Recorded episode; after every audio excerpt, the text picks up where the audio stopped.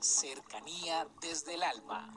Un espacio para involucrarnos con el mundo en el que sentimos, aprendemos, creamos y nos impregnamos de todo lo bello del universo. Cercanía desde el alma con Tizumi Crystal. Buenos días, bienvenidos. Vamos a tomar aire, a retener y a soltar. Cuando nosotros esperamos en nuestra vida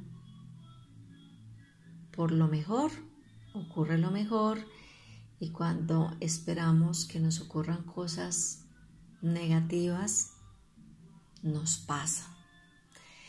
este programa es la continuación del anterior porque quería enfatizar, enfatizar en esto. Usted es quien elige cómo sentirse. Si la expresión de su vida hay un momento en donde no salen las cosas, usted elige que las cosas cambien, hace cosas para que las cosas se den. No hay experiencias de la vida que no vengan como un regalo, algo que puede servir a nosotros mismos y a los demás. Lo que determina nuestros sentimientos o lo que nos ocurre en la vida no son nuestros sucesos, sino el significado que nosotros le damos. Todo depende de la actitud que usted decida tomar. Cuando usted no ve un aspecto positivo, generalmente significa que no lo ha buscado. ¿Qué debemos hacer? Siempre buscar lo mejor. Me puedo plantear preguntas cuando algo llega que me afecta.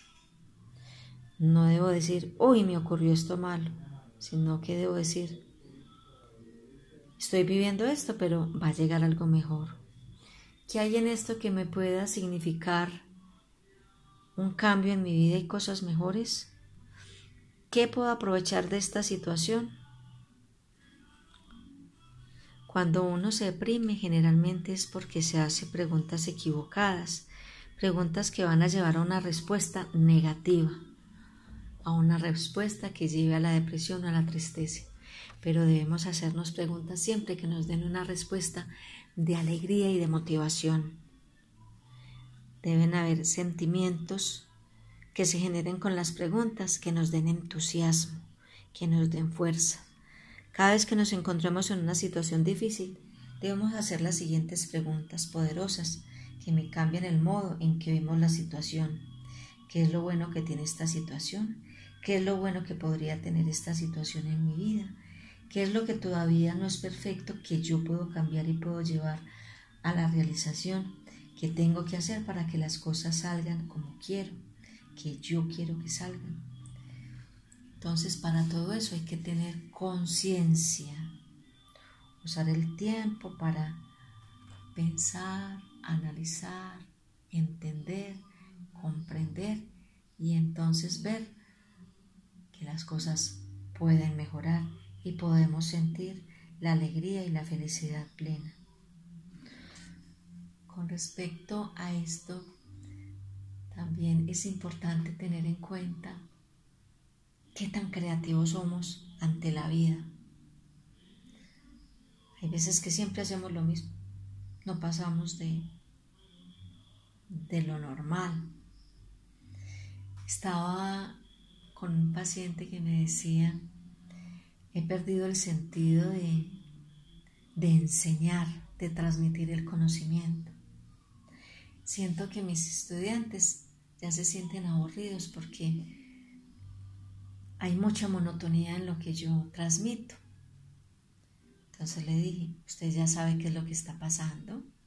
¿Qué tiene que hacer? Busque estrategias para cambiar, investigue más, encuentre directrices diferentes para transmitir ese conocimiento, maneje la lúdica, elabore conceptos en donde pueda poner a pensar y a cuestionar a sus estudiantes.